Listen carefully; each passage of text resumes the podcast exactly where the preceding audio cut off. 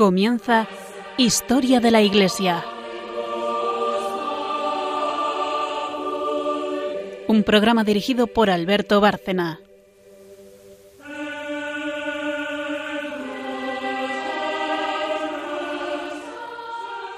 Buenas noches, oyentes de Radio María y de este programa Historia de la Iglesia. Eh, un programa más eh, y siempre, como, como hacemos en, en el mismo, continuación o relacionado con los anteriores. Buenas noches, María Ornedo. Buenas noches. Eh, es quien hace el magisterio en el programa, para quien no conozca el mismo. Es la tercera sección del programa, magisterio, y, y es ella quien se ocupa. Eh, por cierto, con su espléndida biblioteca que nunca me canso de, de glosar suficientemente. Buenas noches, Carmen Turdemontis. Buenas noches a todos. La historiadora del programa, que es quien abre el mismo, porque lógicamente, como su nombre indica, este es el programa que se llama Historia de la Iglesia por algo. Es historia de la Iglesia. Estamos desde hace tiempo en los primeros siglos, aunque llevamos años haciéndolo y ya hemos recorrido, eh, aunque sea por encima, toda su historia. Pero es tal la fuente de inspiración que hemos encontrado en los padres eh, de la Iglesia y los padres del desierto que continuamos con ellos. Hoy Carmen nos va a llevar una vez más al mundo del monacato. Pero como dijimos en el programa anterior, el monacato, eh, si bien comienza en la parte oriental del Imperio Romano, también enseguida, bien pronto, podemos localizarlo en la parte occidental. Y hay diferencias evidentes entre los monjes de, una zona y de la otra.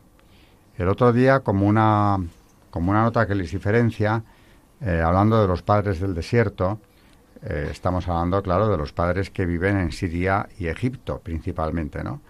Que se apartan del mundo, que llevan una vida eh, de un ascetismo insuperable, que se vacían de, de, de todo lo que les pueda distraer de Dios para llenarse de Él. Eh, la diferencia entre ellos, que desde luego nos elevan y nos ayudan enormemente, y los monjes eh, de la parte occidental del imperio, eh, podríamos encontrar alguna diferencia en esto, en su actitud frente a la cultura. los monjes, los padres del desierto, no es que sean ni mucho menos eh, gente primitiva y que rechace el, la experiencia intelectual, ni mucho menos. Pero se dejan llevar por el Espíritu Santo, como digo, encuentran en esa dureza extrema del desierto egipcio eh, su fuente de inspiración. Y además son grandes maestros de grandes muchedumbres que les siguen. En cambio, eh, en Occidente encontramos mmm, esa tradición que hará famoso eh, al monacato occidental de conservación y transmisión de la cultura del mundo clásico. Y esto no es incompatible, ni mucho menos. Son visiones diferentes. Pero aquí me gustaría volver a traer, aunque lo suelo hacer en este programa, ese documento de Juan Pablo II, Fides et Ratio, fe y razón. Y en la razón, cuando hablamos de la razón, los papas en su magisterio se están refiriendo sobre todo a las escuelas socráticas de Grecia. Es decir, que estos padres de Occidente, eh, precisamente con esta afición eh, al estudio, a la conservación de la cultura clásica que han recibido, eh, no están apartándose de la búsqueda correcta de Dios. están añadiéndole a la experiencia mística, a la experiencia estética de los padres de Oriente, le están añadiendo eh, toda la enorme riqueza intelectual que tienen estas escuelas socráticas, y me refiero especialmente a Platón y a Aristóteles. Eh, sin, esa, sin ese profundo conocimiento filosófico, no hubiéramos tenido padres de la Iglesia. De manera que, aunque hoy vamos a acabar, ya lo aviso, eh, porque María volverá con el magisterio a Oriente, donde nos encontramos eh, esa pureza insuperable de quien ha ido creciendo a base de renunciar a sí mismo y llenarse de Dios. Volveremos con los padres de Oriente, volveremos con los padres del desierto, pero también conviene para contextualizar todo lo que está ocurriendo en la Iglesia entonces, que veamos qué está pasando eh, en la Italia posterior a la caída del Imperio Romano. Y ya el otro día lo comentábamos. Eh, hoy nos vamos a ir a esa Italia donde el imperio ha desaparecido y sin embargo sus estructuras en parte permanecen, aunque verdaderamente mm, de manera sólida, la única que sigue en pie es la Iglesia. La Italia que hoy trae Carmen aquí es la Italia gobernada por los godos, uno de los pueblos germanos, el más fuerte, el más grande, el que se bifurca luego en dos ramas, ¿no? Visigodos, que son los de España, eh, ostrogodos, que son los de Oriente, y son los que acaban gobernando Italia. Bueno, pues hoy nos vamos a ir ahí. María, precisamente, traigo hoy una anécdota, eh, peregrinó a Italia hace no muchos años y si no recuerdo mal estuvo en el Monte Gargiano, donde San Miguel, mm, donde más estuviste, por cierto, en ese viaje. Ese viaje en San Giovanni Rotondo. Rotondo, ¿no? Sí. Pero creo que fue en el mismo viaje, no por eso dejaste de ir a Rávena. Fue en el mismo. No, fue en otro diferente. Ah, fue en otro. Mm. Bueno, pues también ahí María se encontró con los restos de esa cultura eh, que es una síntesis entre el mundo clásico y desde luego ya la aportación germánica.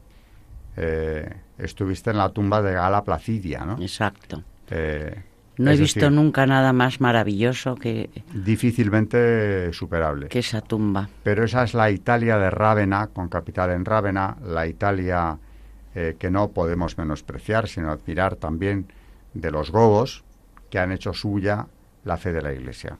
Abandonando el arrianismo, aunque les va a costar, tanto en España como en el resto del imperio, porque vienen cristianos arrianos y se convierten aquí en católicos ortodoxos.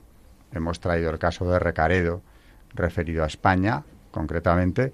Bueno, pues a ese mundo interesantísimo nos va a llevar Carmen y nos va a hablar de un santo que tiene que ver mucho con nada menos que un gran eh, rey, un gran líder político de los ostrogodos, Teodorico, mm, cuando nos hable del santo del día, porque es un santo político, intelectual y finalmente eh, místico, monje. Así que eh, volvemos a sumergirnos en el mundo del monacato y no podemos perder de vista nunca, para tener claras las ideas en historia de la Iglesia, que el Imperio Romano se ha partido en dos y que ya estaba partido antes de que se desplomara el occidental, pero después de la caída del Imperio Romano Occidental queda en pie el otro, el Imperio Romano de Oriente, que es en el que nos llevamos moviendo más tiempo. Ese es el mundo de los padres del desierto. Pero no por eso menospreciemos lo que está ocurriendo en, bueno, por una parte es que estamos, cuando nos vamos a Occidente, estamos en Roma, en la sede de la Iglesia, ¿no? Eh, pero por otro lado también es muy interesante ver cómo este pueblo germano evoluciona, deja la herejía y acaba siendo un pueblo eh, ortodoxo católico, tanto en España como en la península itálica. Así que volvemos con el monacato y grandes cambios. El Imperio Romano Oriental sigue en pie, mucho más tiempo que el otro, pero en el occidental, a pesar de los cambios, desde luego seguimos encontrando el rastro de los padres de la Iglesia y no faltarán grandes obispos e incluso, pues como en este caso, grandes políticos eh, que harán suya la fe de la Iglesia y con ello le rendirán un gran servicio eh, a la cristiandad católica, católica ortodoxa, por cierto. Así que eh, pausa de un minuto y adelante, Carmen, con, con esa visión general del monacato eh, en Occidente, ¿no? Sobre todo, aunque también nos hablarás de Oriente. En el verano del año 476, el ejército romano-barbárico, acantonado en el valle del Po, se sublevó pidiendo la entrega de una tercera parte de las tierras itálicas. El joven emperador Rómulo, Augustulo, fue depuesto del trono y Odoacro, el oficial bárbaro cabeza de la revuelta, no promovió un nuevo emperador y envió las insignias imperiales al soberano del imperio oriental Zenón. El imperio romano de Occidente, tras una larga agonía, había desaparecido. Las invasiones bárbaras constituyen un hecho de de trascendental importancia para la historia cristiana. Hasta entonces la expansión del Evangelio se había limitado prácticamente a los pueblos de cultura mediterránea, con alguna rara excepción, como fue el caso de Armenia. Desde finales del siglo IV, las grandes migraciones populares tuvieron la virtud de poner en contacto con la Iglesia a todo un nuevo mundo étnico y cultural. Germanos y eslavos, magiares y escandinavos se abrieron al cristianismo en el curso de los siglos siguientes. Las invasiones crearon oportunidades insospechadas de expansión cristiana. Un contemporáneo, el hispano Paulo Orosio, discípulo de San Agustín, acertaba a expresar con fe y lucidez este sentido providencial de un acontecimiento que a los ojos de cuanto de tantos otros aparecía como irremediable tragedia. Decía Paulo Orosio, aun cuando los bárbaros hubieran sido enviados a suelo romano con el solo designo de que las iglesias cristianas de Oriente y Occidente se llenaran de unos, suevos, vándalos y burgundios, y de otras muchedumbres innumerables de pueblos creyentes, habría que alabar y exaltar la misericordia de Dios, porque hayan llegado al conocimiento de la verdad, aunque sea a costa de nuestra ruina, tantas naciones que si no fuera por esta vía, seguramente nunca hubieran llegado a conocerla. La mayoría de los pueblos germánicos invasores de Occidente no se convirtieron directamente desde su paganismo ancestral al cristianismo católico. Su conversión pasó por un estadio intermedio de cristianismo arriano. Es preciso explicar la razón de esta peripecia para comprender tan importante página de la historia religiosa europea. El arrianismo se introduce en el mundo germánico a través del pueblo visigodo, este pueblo, asentado en la Dacia y presionado por los hunos, solicita al emperador Valente licencia para cruzar el Danubio, entonces frontera romana, y establecerse en suelo imperial. Los visigodos ofrecieron a Valente reconocer su autoridad y vivir de acuerdo con las leyes romanas. A mayor abundamiento, se declaran dispuestos a hacerse cristianos si se les enviaban misioneros conocedores de su lengua. El emperador Valente permitió a los visigodos instalarse en la Tracia y la Moesia, y, como era riano, envió para cristianizar los misioneros de su secta. La comunidad gótico-arriana, dirigida por el obispo Ulfilas, desempeñó entonces un papel determinante. Ulfilas compuso el alfabeto gótico y tradujo la Biblia a esta lengua, convertida gracias a él en lengua escrita. Provistos de este valioso instrumento de catequesis, los misioneros de la escuela de Ulfilas difundieron su doctrina entre el pueblo visigodo, que antes de finalizar el siglo IV estaba ya totalmente arrianizado. Eran justamente los mismos años en que el arrianismo se desvanecía como problema teológico vivo en el ámbito de la Iglesia Universal.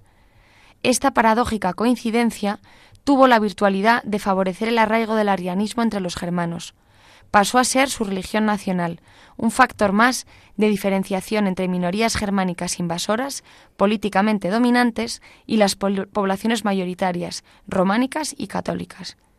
El arrianismo se hizo así religión de casi todos los pueblos germánicos instalados en tierras del Imperio Occidental. Algunos de ellos, como los vándalos y los ostrogodos, siguieron arrianos hasta su extinción en el siglo VI, otros tuvieron tiempo suficiente para completar su itinerario religioso con una segunda conversión al catolicismo. Así, por ejemplo, los suevos de Galicia y los burgundios en aquel mismo siglo VI y también los visigodos en tiempos de Recaredo, en el 589, se hicieron católicos. Las supervivencias arrianas en la Italia longobarda persistieron hasta muy avanzado el siglo VIII. En este contexto histórico es fácil advertir la importancia que revistió la conversión de los francos. A una hora en que todos los reinos germánicos eran arrianos, un pueblo joven y vigoroso rompe este esquema religioso político, el pueblo franco. Los francos eran paganos en la segunda mitad del siglo V, cuando se extendieron por el norte de las Galias, que tras sus victorias sobre burgundios y visigodos iban a ser definitivamente el reino de los francos, Francia pero su opción religiosa no fue el arrianismo germánico, sino la Iglesia católica. En la Navidad eh, del año 500, el rey franco Clodoveo recibió el bautismo católico. El acontecimiento tuvo una inmensa resonancia entre la población de las antiguas provincias romanas. Fides vestra, nostra victoria est. Vuestra fe es nuestra victoria, escribía el exultante Acrodoveo, hábito de bien, obispo religioso y miembro de una de las principales familias de la aristocracia senatorial de las Galias, y formulaba una certera observación preñada de consecuencias trascendentales para el futuro, en adelante no habría, como hasta entonces, un solo monarca católico en el mundo, el emperador oriental. Occidente también tendría el suyo, y ese monarca era el rey de los francos. Las invasiones bárbaras provocaron en ciertas regiones un claro retroceso del cristianismo. Por ejemplo, la Britania romana, dominada en el siglo V por los anglosajones paganos, cuya conversión se emprendió mucho más tarde, por iniciativa, recordemos, del Papa Gregorio Magno. Entre tanto, en aquel mismo siglo V se produce la evangelización de Irlanda, que dio un impulso decisivo a la vida de las cristiandades célticas. En el continente europeo, la acción misional de la Iglesia se dirigió hasta el siglo VI a los pueblos invasores, ocupantes de tierras romanas. Fue a partir de entonces cuando esa acción evangelizadora desbordó las antiguas fronteras del Imperio Occidental para alcanzar a territorios que jamás habían sido romanos y a los pueblos que los habitaban. Los iniciadores de esta expansión en el siglo VII fueron misioneros celtas procedentes de Irlanda y Escocia, cuya figura más descollante fue San Columbano. En el siglo VIII los misioneros anglosajones tomaron el relevo de los celtas y extendieron la evangelización por la Germania todavía pagana. El monje inglés Winifred, que mudó su nombre por el de Bonifacio, fue el gran apóstol de Alemania, que lo sigue, por cierto, teniendo como su patrono. La expansión cristiana prosiguió en los siglos siguientes y alcanzó a nuevos pueblos asentados en el centro y oriente de Europa. De ordinario, como fue el caso de Colodoveo y los francos, la conversión de un pueblo se hace coincidir con el bautismo del príncipe, que tuvo, sin duda, un alto valor ejemplar. Así, la conversión de los magiares se identifica con la de su rey San Esteban, la de los bohemios con la de San Wenceslao y la de los polacos con el bautismo de su duque nacional Miesco. Sin embargo, la cristianización propiamente dicha de tales pueblos fue empresa larga, favorecida por la conversión del príncipe, pero que luego pudo prolongarse durante siglos. Tanto la Iglesia latina como la bizantina se esfuerzan por evangelizar a los pueblos eslavos y a veces chocaron entre sí, como en el caso de los búlgaros, pero hubo también figuras admirables, como los santos hermanos Cirilo y Metodio, misioneros bizantinos, cuya acción apostólica fue confirmada de modo solemne por la autoridad papal. En conjunto, podemos afirmar que los esclavos, que los eslavos occidentales se adhirieron a la Iglesia latina, mientras que los orientales, evangelizados por misioneros bizantinos, quedaron en el ámbito del patriarcado de Constantinopla. La principal conquista cristiana de la Iglesia griega fue la de Rusia y el bautismo del gran duque Vladimiro. Puede considerarse como el momento de la conversión de su pueblo. Esto se da entre los años 972 y 1015. Eh, la cristianización de Escandinavia y los países bálticos constituye finalmente el último capítulo de la conversión de Europa. El movimiento vikingo frustró los primeros intentos misioneros promovidos en el siglo IX por el emperador franco Ludovico Pío. Los navegantes vikingos o normandos asolaron las costas occidentales. Su paganismo no era un fenómeno residual, sino vigoroso y reaccionaba con virulencia anticristiana, que hacía del martillo de Thor el contrasigno de la cruz. Los vikingos que se asentaron en las islas británicas o la Normandía francesa fueron los primeros en cristianizarse y de entre ellos surgió un clero autóctono que resultó el más adecuado para iniciar, la evangelización de su país de origen. Con todo, importantes residuos, residuos paganos perduraron en Suecia hasta el siglo XII y en la Prusia Oriental, quizá, y también en los países bálticos, quizá hasta el siglo XIV. El mundo mediterráneo sufrió en el siglo VII otro impacto de signo religioso muy distinto, la invasión islámica. El islamismo fundado por Mahoma, se extendió tras su muerte con portentosa rapidez. los musulmanos se apoderaron de buena parte del oriente cristiano, dominaron el norte de África y en el año 711 cruzaron el estrecho de Gibraltar y, tras una fulgurante campaña, conquistaron la España visigoda.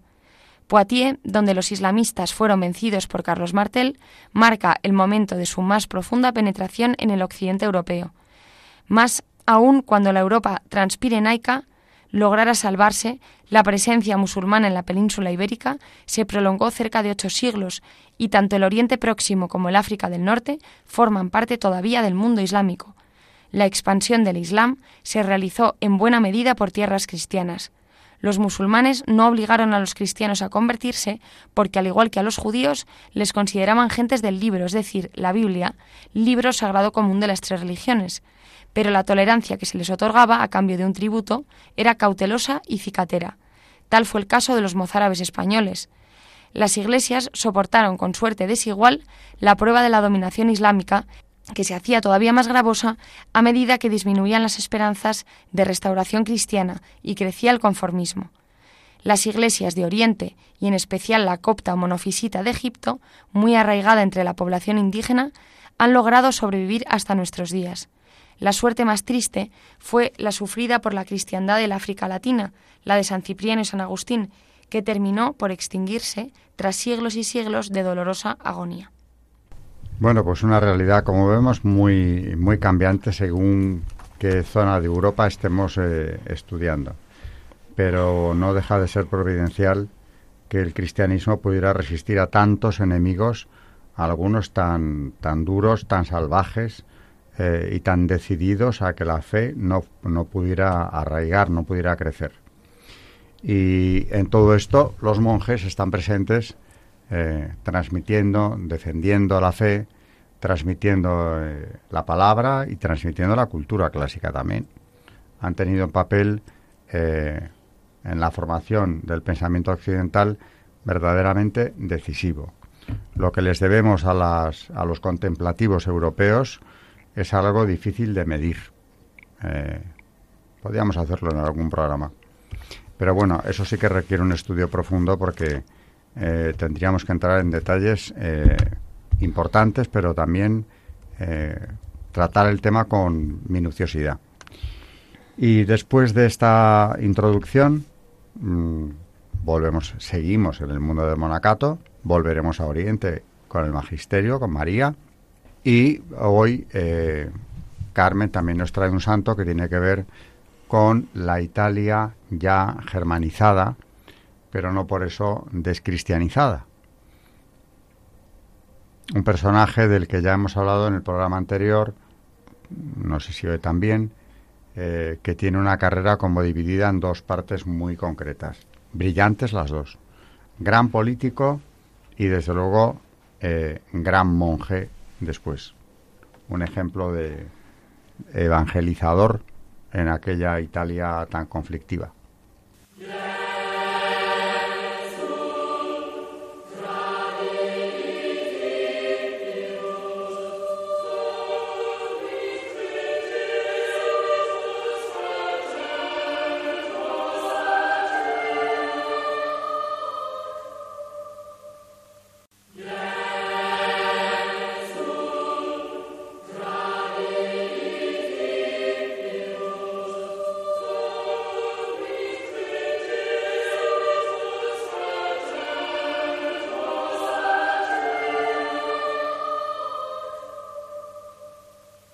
Están escuchando en Radio María Historia de la Iglesia, dirigido por Alberto Bárcena.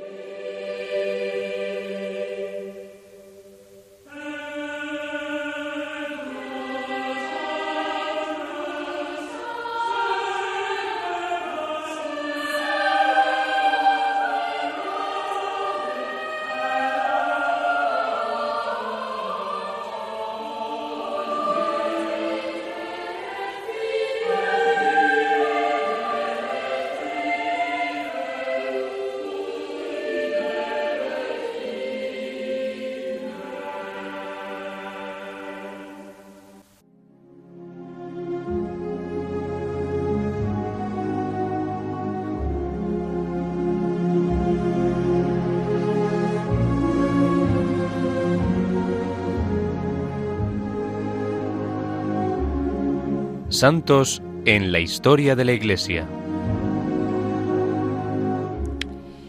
Hoy les vamos a hablar de Casiodoro, escritor, estadista y monje romano que nació hacia el año 490 y murió hacia el año 583. Su nombre completo era Flavio Magno Aurelio Casiodoro, senador, este último, un sobrenombre. Aunque era de descendencia siria, su familia había sido por más de tres generaciones una de las más importantes de Brutium, sur de Italia. Su bisabuelo había defendido con éxito a Brutium durante la invasión de los vándalos de 455. Su abuelo fue notablemente favorecido por Valentiniano III y Accio, pero se retiró pronto de su honorable carrera. Su padre pasó por todos los niveles de la magistratura y por fin fue nombrado prefecto pretoriano y patricio por Teodorico. Casiodoro, o más apropiadamente senador, nació en la finca paterna de Scilaceum, Squilace, y en el 490, o un poco antes, hizo su primera aparición como consejero del prefecto pretoriano cerca del año 511. Un panegírico sobre Teodorico atrajo la atención de este príncipe y entre 507 y 511 nombró a Casiodoro cuestor. Recordemos que cuestor era un magistrado que en la ciudad y en los ejércitos tenía funciones de carácter fiscal principalmente. Teodorico prescindió de la regla que prohibía a un magistrado de aquel tiempo gobernar su propia provincia a favor del padre de Casiodoro, y una segunda vez cuando Casiodoro fue nombrado corrector, es decir, gobernador de Lucania y Brutium. Fue cónsul en el año 514 y ministro en el año 526 cuando Teodorico murió. Desde el tiempo de su cuestura permaneció como consejero regular del rey y mantuvo su influencia a lo largo de la regencia de Amalasvinta, que le nombró prefecto pretoriano. Pero el poder de los godos estaba en crisis. Atalarico, el hijo de Amalasvinta, murió en el 534 y ella fue asesinada en el 536 por Teodadus, a quien había hecho rey y que a su vez cayó víctima de Vitiges, apresado en el 540 por Belisario, el general bizantino. Casiodoro decidió retirarse, Muchos años antes, San Benito de Nursia había fundado entre las ruinas del templo de Apolo en Montecassino un monasterio que iba a servir de modelo para todo Occidente, y la institución que Casiodoro erigió en sus tierras, el monasterio de Virium, era sin duda una imitación de la de Benito. Allí permaneció el resto de sus días, que deben haber sido muchos, pues se dice que a la edad de 93 años todavía estaba escribiendo. Los escritos de Casiodoro se pueden clasificar según las dos grandes divisiones de su vida, es decir, su carrera pública y su retiro religioso. Mientras estaba en lo público, su obra trata de política y asuntos públicos. Aún quedan fragmentos de dos de sus panegíricos, que según una antigua tradición entre los funcionarios romanos dedicó a los reyes y reinas góticos. Uno estaba dirigido a Eutarico y el otro fue pronunciado en Rávena en la ocasión del, del matrimonio de Vitiges y Matesvinta. Una gran riqueza de ejemplos sacados de la historia romana e ilustraciones de la mitología sirven al propósito de resaltar los hechos heroicos presentados en una maraña de frases vacías. En 519 publicó una crónica dedicada a Eutarico, el cónsul de ese año, y esta es en sustancia una lista de cónsules precedida por una tabla de reyes, y los comentarios históricos añadidos a los nombres de los cónsules son tomados al azar de estas fuentes. Desde el año 496, Casiodoro escribe su propia experiencia y con una pronunciada parcialidad hacia los ostrogodos, parcialidad que también muestra en la historia de los godos, y de la que solo tenemos el resumen editado por Jornández en el 551. Y finalmente, como legado de esta primera parte de su carrera oficial, tenemos sus cartas reunidas en 12 libros, las varie, a, a finales de los años 537. Es una voluminosa correspondencia llena de fechas, cifras, nombres de personas, etc. Casiodoro parece haber comenzado sus escritos eclesiásticos con De Anima, el cual añadió a Varie como libro decimotercero después del año 540. Este pequeño tratado expone la naturaleza y origen del alma, sus vicios y virtudes, siguiendo principalmente las opiniones de Claudiano Mamerto y de San Agustín. Casiodoro estaba aún en la vida seglar cuando los escribió, él da como primer fruto de su conversión un comentario sobre los salmos que le tomó varios años. Las obras compuestas durante su retiro religioso revelan su deseo de hacer que sus investigaciones literarias fueran útiles a sus monjes y también su gusto por los números y su simbolismo. El comentario a los salmos se basa fundamentalmente en las enarraciones de San Agustín. Las complexiones in epístolas acta apostolorum et apocalipsis son compilaciones y son llamadas así porque Casiodoro, en vez de comentar verso a verso, combina varios versos y los parafrasea. Quizás se refiere a esta obra cuando dice que ha purgado de toda herejía una exposición de Pelagio sobre la epístola de los romanos.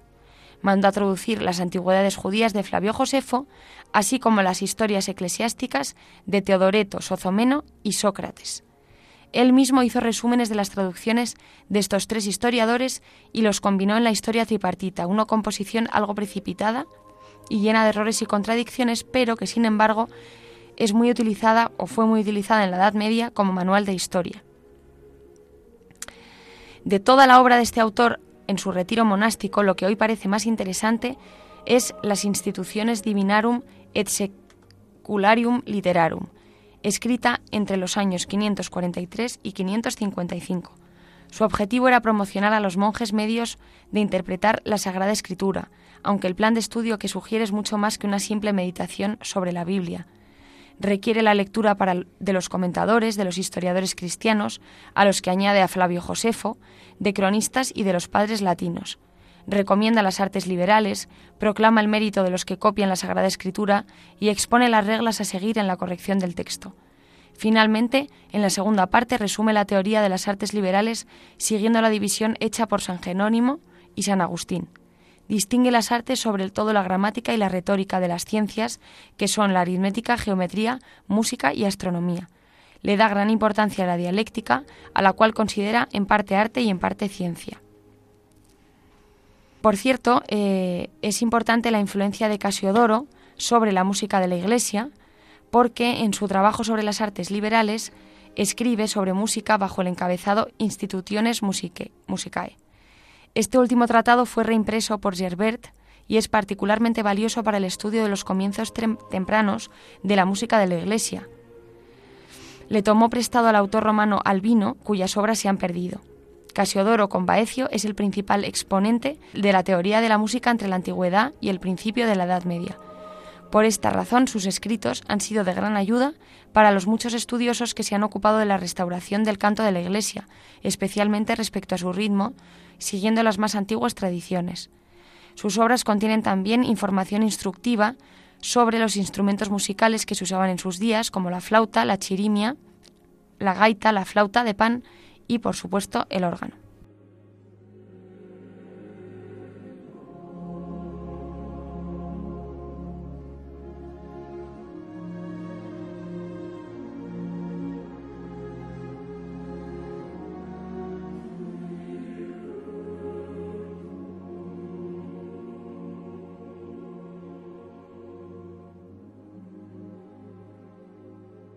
Bueno, el personaje, desde luego original muy distinto a la mayor parte de santos que hemos visto hasta ahora y que tiene como un antes y un después en su vida, un corte eh, decisivo, hombre brillantísimo, eh, acometiera lo que acometiese y que nos ha dejado un legado muy importante.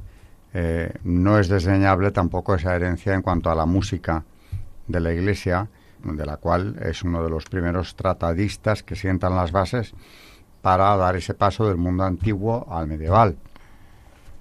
Bueno, pues eh, todo esto relacionado con el monacato, por cierto. O sea que el tema es amplísimo y yo creo que simplemente estamos abriendo puertas de lo que es un tema a tratar que nos puede llevar todavía muchísimo más tiempo.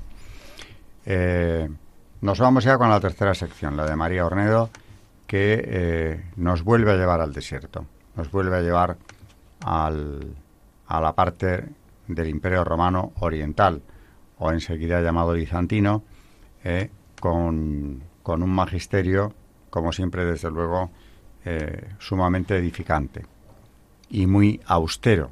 Seguimos en Oriente.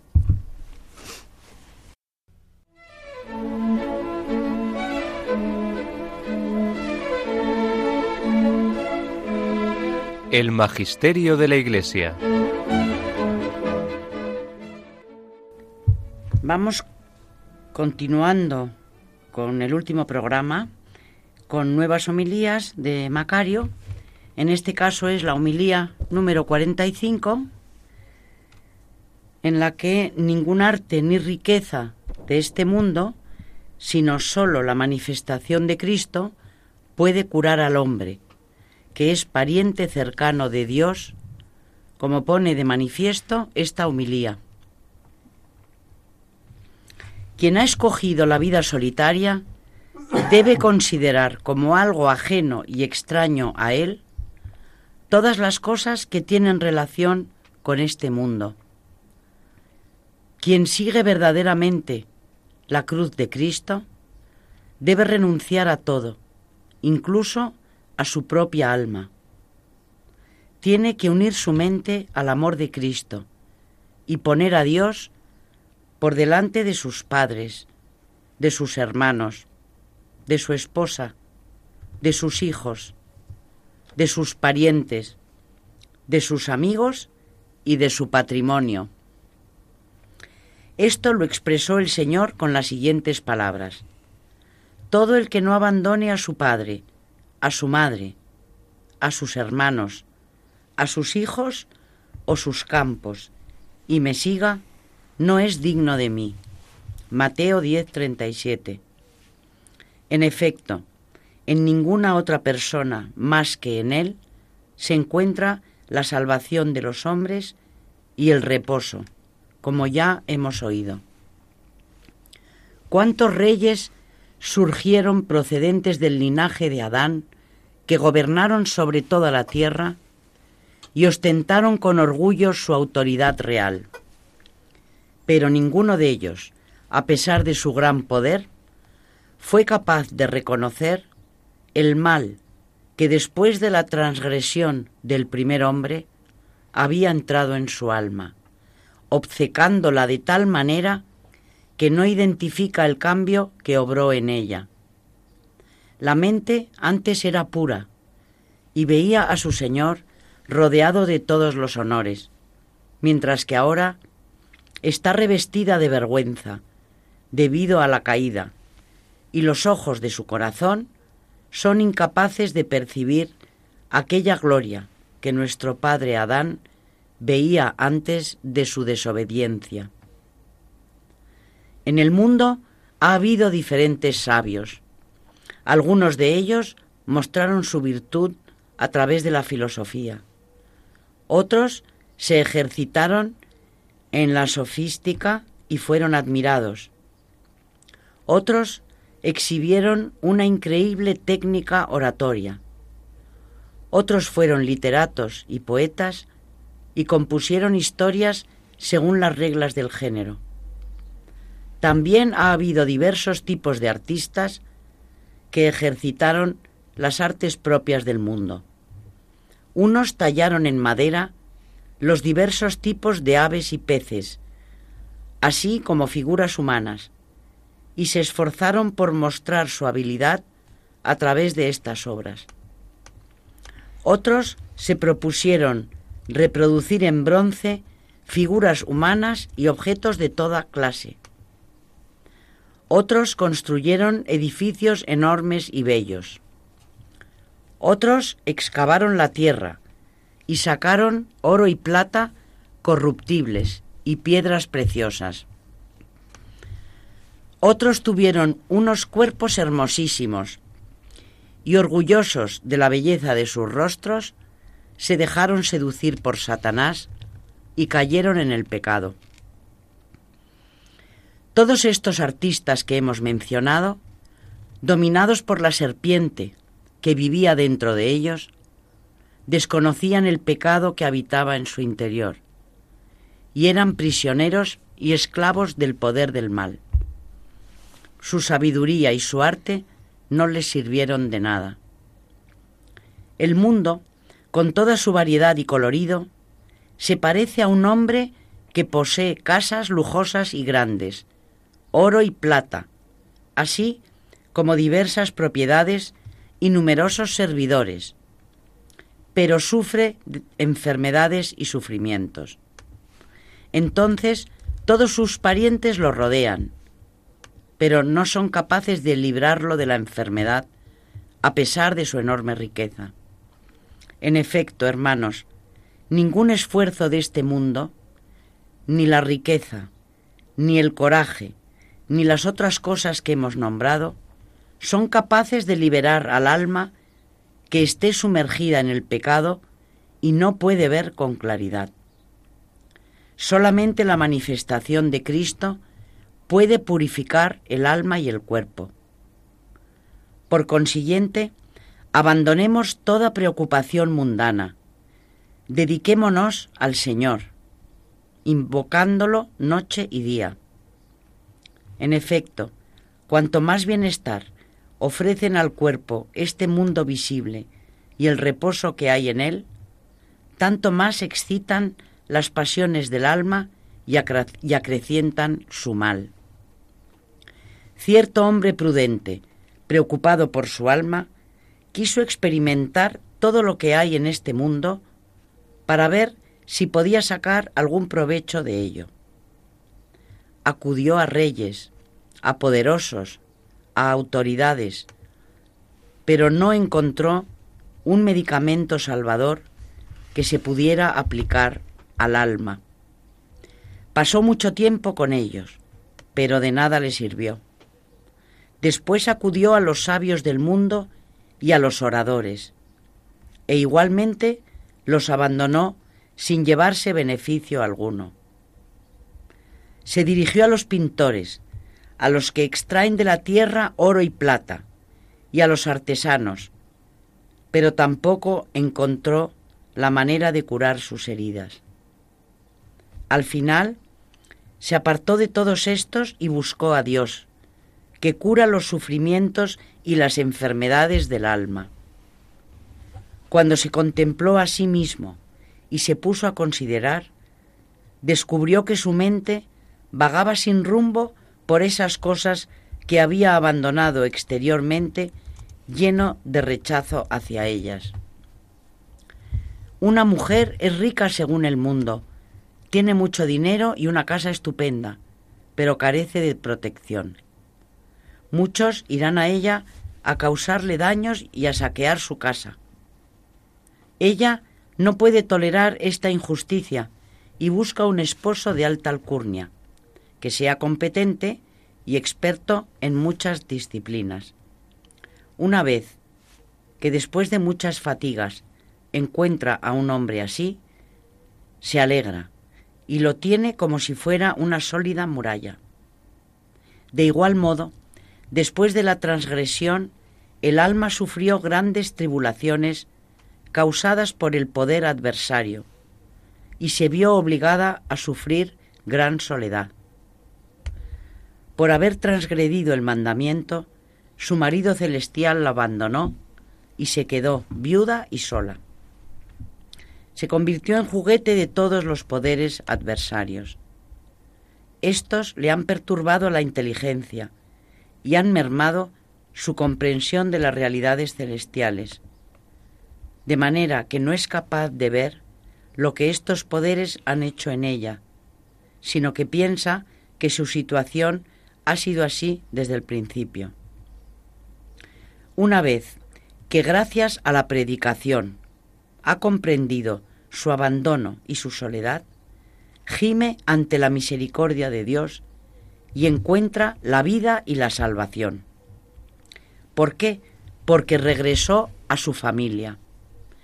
Ningún otro parentesco resulta tan beneficioso como el del alma con Dios y el de Dios con el alma.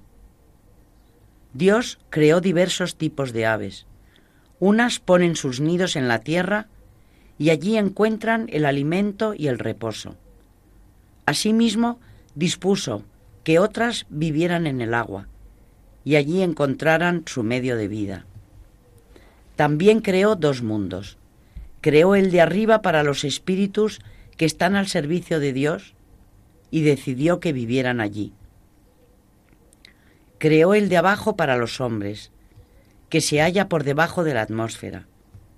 Creó también el cielo y la tierra, el sol y la luna, las aguas, los árboles frutales y animales de toda especie.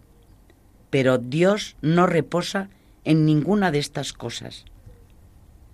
La creación entera es administrada por Él, pero no puso en ella su trono, ni entró en comunión con ella. Solamente se compulgó en el hombre, entró en comunión con Él y reposó en Él. ¿Ves ahora el parentesco que une a Dios con el hombre y al hombre con Dios? El alma inteligente y prudente pasó por todas las criaturas, pero sólo encontró para ella reposo en el Señor. Y el Señor no se complujó en ninguna otra criatura más que en el hombre. Si diriges tus ojos al sol, encuentras su disco en el cielo, pero éste dirige su luz y sus rayos hacia la tierra, y toda la fuerza de su luz y su resplandor cae sobre ella. Así también el Señor está sentado a la derecha del Padre por encima de toda potestad y dominación, pero tiene sus ojos puestos en los corazones de los hombres que habitan en la tierra, para elevar a los que esperan su ayuda hasta el lugar en el que está Él. En efecto, Él dice, donde estoy yo, allí estará también mi servidor. Asimismo, Pablo dice lo siguiente, Él también nos resucitó con Él y nos sentó en el cielo a su derecha.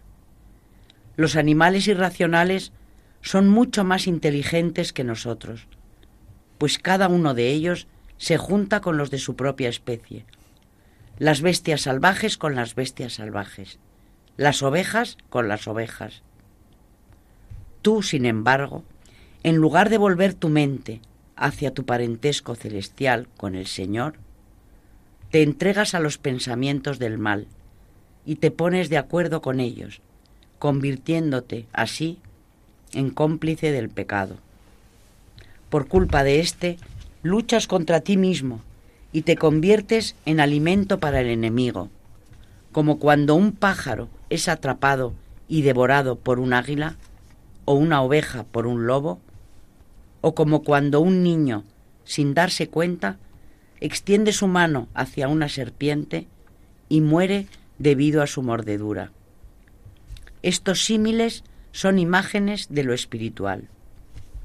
Una joven rica que está prometida a un hombre nunca encuentra reposo en los regalos que recibe antes de la boda, ya sean estos joyas, vestidos o vasijas de gran valor, hasta que llega el momento de la boda y tiene lugar la unión. Así también el alma, una vez que ha sido prometida a su esposa, recibe una prenda del Espíritu, ya sea el don de curar, de conocimiento o de revelación. Sin embargo, ella no encuentra reposo en estas cosas hasta que realiza la unión perfecta, esto es, la caridad inmutable e imperecedera. Esta convierte a los que aspiran a ella en personas imperturbables e inalterables. Un niño de pecho, por mucho que esté adornado con perlas y vestiduras lujosas, cuando tiene hambre no piensa en lo que lleva puesto, sino que lo desprecia y tan solo se preocupa de tomar el pecho de su madre e ingerir la leche. Así debes imaginarte los dones espirituales de Dios. Qué maravilla lo que acabas de leer, porque además está de total actualidad, porque frente al panteísmo, que nos representa la Madre Tierra eh, y toda la creación, bueno, la creación no la llamaría un panteísta nunca, ¿no?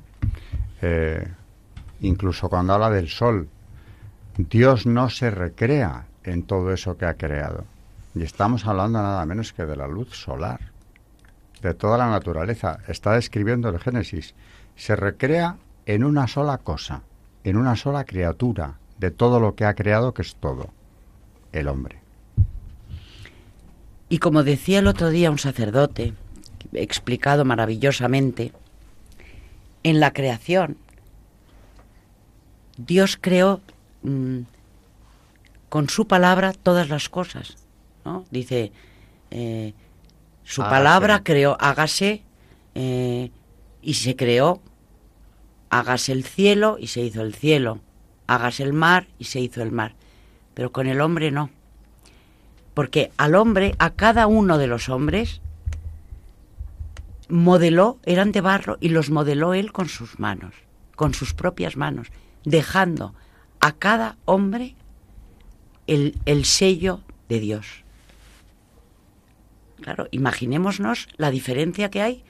Yo es que, claro, cuando nos, nos comparan que o tratan mejor al huevo de, claro, de un águila que a un, a un, a un niño que está en el seno materno, digo, pero vamos a ver si Dios estamos impregnados y marcados con el sello de todo un Dios. Es que no es exagerar y este no es un programa en el que a mí me salga a ponerme tremendista de hablar de cosas tan duras, ¿no?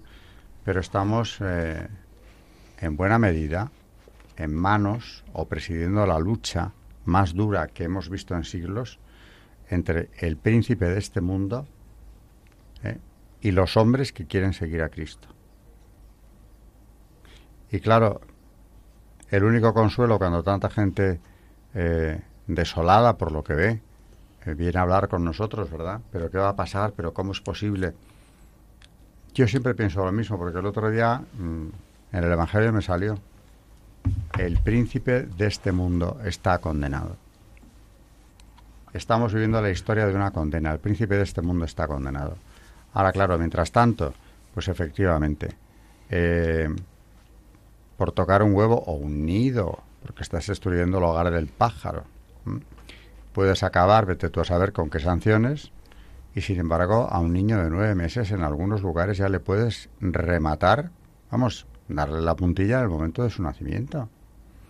Eso ya no es, lo repito muy a menudo, eh, que estemos en una dictadura del relativismo. Eso ya pasó.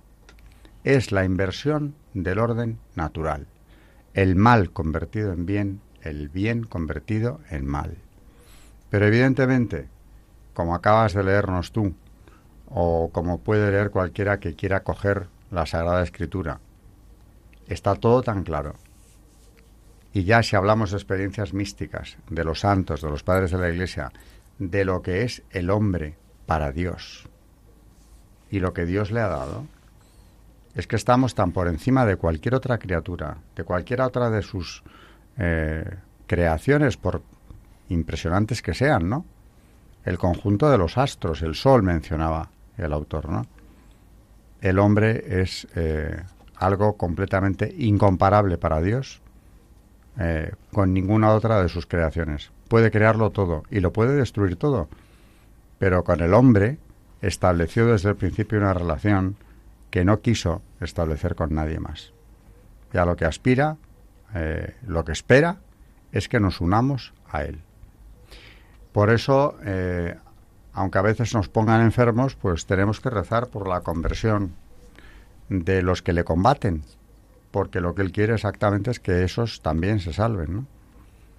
En fin, que esto, fíjate de qué siglo es eh, el autor que has traído.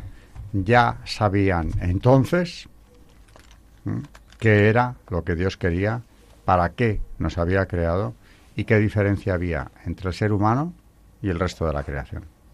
No somos una parte más, no somos la plaga de la tierra, somos los reyes de la creación. Eso el otro día en un comentario me escribía un señor, pero usted qué se ha creído. Yo no me he creído nada porque no soy yo personalmente el rey de nada. Pero como ser humano, Dios me ha puesto, como a todo el género humano, en el centro de la creación para que nos sirvamos de ella, no al revés. En fin, una enseñanza más que nos viene de los padres del desierto y hemos terminado el programa eh, por hoy. Así que continuaremos en el próximo eh, con todo esto que como vemos, pues sencillamente podríamos decir que es inagotable la cantidad de enseñanzas que hay en, en la obra de estos padres. Muchas gracias, María Ornedo. Muchas gracias y buenas noches. Y buenas noches también. Muchas gracias y buenas noches, Carmen Turdemontis. Gracias y buenas noches. Y gracias y buenas noches a todos nuestros oyentes de Radio María.